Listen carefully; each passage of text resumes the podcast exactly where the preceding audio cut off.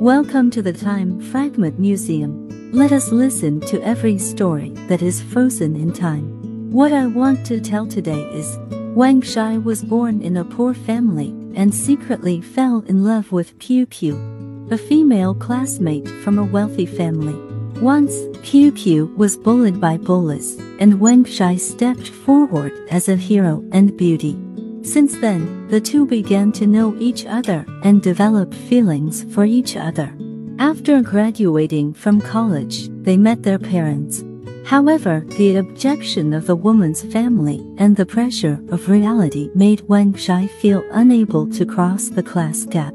The Sometimes Wang Shai recalled the scene when he met Qiu for the first time, and Qiu's gentleness fascinated him deeply become wonderful because of her.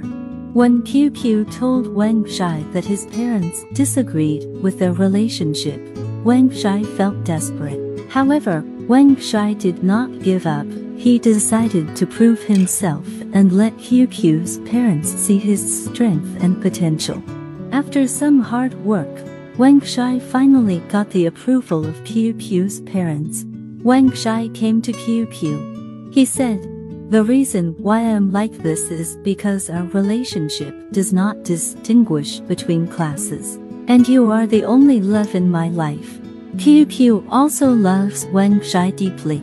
She never thought that Wang Shai would put so much effort into their relationship. Later, Wang Shai found a job, and Qiu also successfully inherited the family business. Although life is not considered rich, the relationship between the two is getting better and better. They also have their own children, a family of three, and live happily together.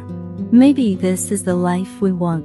If you like to listen to my program, you can subscribe and share. See you next time.